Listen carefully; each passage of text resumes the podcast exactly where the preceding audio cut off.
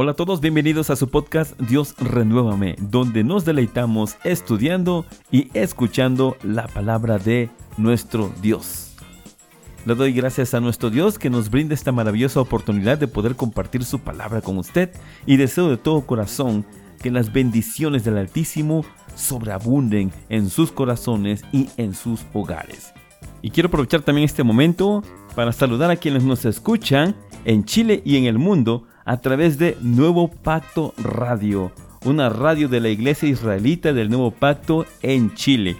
Un saludo a todo el pueblo chileno y a todos los que nos escuchan por este medio. Gracias por acompañarnos el día de hoy. Bien, el tema de hoy intenta responder a la pregunta ¿por qué debo ser generoso? ¿Por qué debo mostrar gratitud? En muchas ocasiones, solo somos unos devoradores y consumistas. Creemos que nuestro solo esfuerzo es suficiente para no mostrar ni gratitud ni generosidad. Para muchas personas, dar gracias a Dios por los alimentos, por el trabajo, la escuela, etc., no tiene sentido. En otras palabras, se quieren quedar con el 100% de los créditos del esfuerzo. Dice, por ejemplo, el Salmo 14 en su versículo 4, en la versión Nueva Traducción Viviente. ¿Será posible que nunca aprendan los que hacen el mal? Devoran a mi pueblo como si fuera pan y ni siquiera piensan en orar al Señor. Salmo 14, versículo 4. Así que hoy hablaremos sobre la generosidad y la gratitud. Así que vamos al estudio.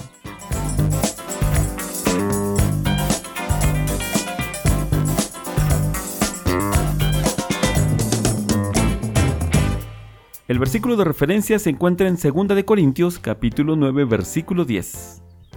Dios que da la semilla que se siembra y el alimento que se come, les dará a ustedes todo lo necesario para su siembra y la hará crecer, y hará que la generosidad de ustedes produzca una gran cosecha. Amén. Maravilloso este versículo del día de hoy. Y lo primero que aprendemos de este versículo es que Dios es quien nos provee de lo especializado para que nosotros podamos efectuar lo laborioso. Dice la escritura que es Dios quien da la semilla que se siembra. La semilla, algo tan diminuto y a la vez tan poderoso. Es un precursor biológico del alimento que el ser humano requiere para subsistir. La semilla es un milagro de la ingeniería divina. Dentro de la semilla hay mucha ciencia imposible de fabricar por medios tecnológicos.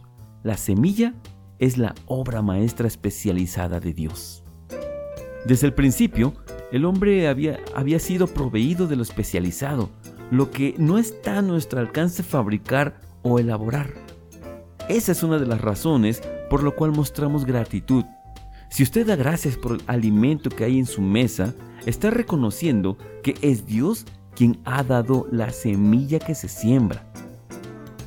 Muchas personas han olvidado ese detalle.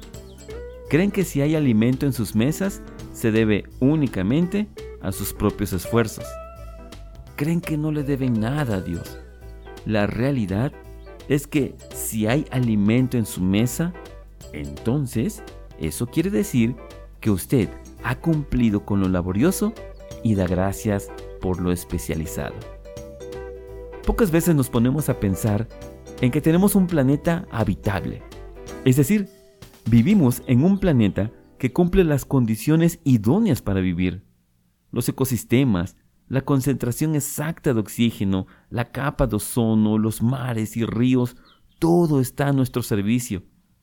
No hay un solo detalle que nuestro Creador no haya considerado.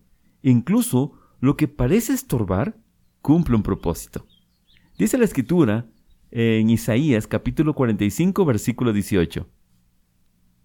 Porque así dijo Jehová, que crió los cielos, Él es Dios, el que formó la tierra, el que la hizo y la compuso. No la crió en vano, para que fuese habitada la crió. Yo Jehová, y ninguno más que yo. Amén. De esto que acabamos de escuchar, me gustaría centrar la atención en lo siguiente. Ese versículo dice, el que la hizo y la compuso. Dios también tuvo trabajo desde el principio. Ese planeta recién creado era en verdad un mundo caótico que requería ser ordenado. En términos científicos, a esto se le llama entropía, es decir, el grado de desorden de un sistema. Perdón por ese dato, un servidor estudió ingeniería, así que me gustan esos términos. Pero volvamos al tema. Dice Proverbios capítulo 8 versículos 27 al 30. Cuando formaba los cielos, allí estaba yo. Cuando señalaba por compás la sobrefaz del abismo, cuando afirmaba los cielos arriba, cuando afirmaba las fuentes del abismo, cuando ponía a la mar su estatuto y a las aguas que no pasasen su mandamiento cuando establecía los fundamentos de la tierra. Con él estaba yo, ordenándolo todo, y fui su delicia todos los días, teniendo solaz delante de él en todo tiempo. Amén. Bien, ya hablamos de lo importante que es reconocer que Dios hace lo especializado y nosotros lo laborioso. Pero también el versículo de hoy nos habla de dos tipos de cosecha, la primera es la cosecha de los frutos de lo que se ha sembrado y la segunda son los frutos de la generosidad. Dice el mensaje de hoy que Dios hará que nuestra generosidad produzca una gran cosecha. La generosidad es, por tanto, la mejor inversión que podemos practicar continuamente en nuestra vida. Es un auténtico y verdadero ganar-ganar. Esto no es una publicidad engañosa. Dios cumple sus promesas. La escritura nos enseña el principio de la generosidad en 2 de Corintios capítulo 9 versículos 6 al 7. Esto empero digo, el que siembra escasamente, también segará escasamente, y el que siembra en bendiciones, en bendiciones también segará. Cada uno dé como propuso en su corazón, no con tristeza o por necesidad, porque Dios ama al dador alegre.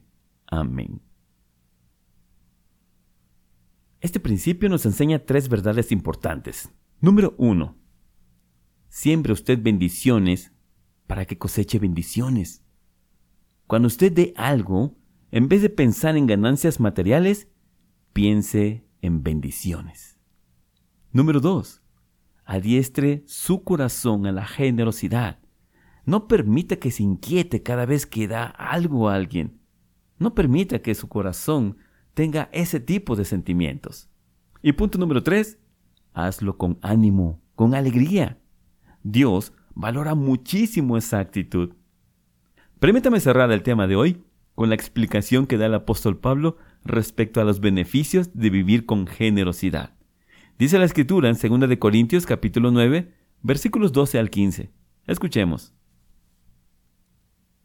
Entonces dos cosas buenas resultarán del ministerio de dar.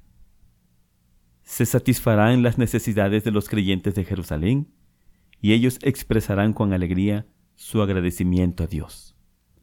Como resultado del ministerio de ustedes, ellos darán la gloria a Dios, pues la generosidad de ustedes, tanto hacia ellos como a todos los creyentes, demostrará que son obedientes a la buena noticia de Cristo y ellos orarán por ustedes con un profundo cariño debido a la desbordante gracia que Dios les ha dado a ustedes. Gracias a Dios por este don que es tan maravilloso que no puede describirse con palabras. Amén.